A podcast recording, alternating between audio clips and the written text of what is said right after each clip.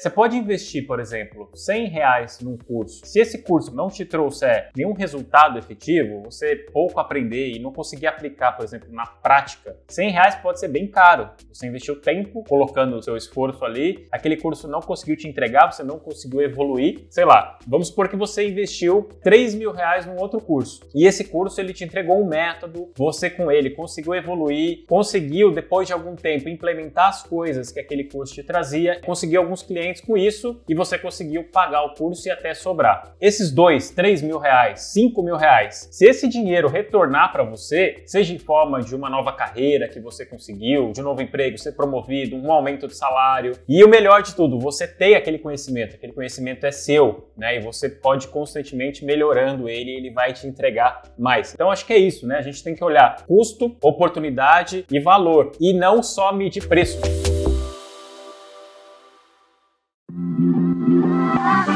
Quer aprender marketing digital no seu ritmo? Ter acesso a mais de mil aulas? Agora você pode assinar o Plano Pro mensal da Mirago a partir de R$ 79,90 por mês. E você cancela quando quiser, sem multas.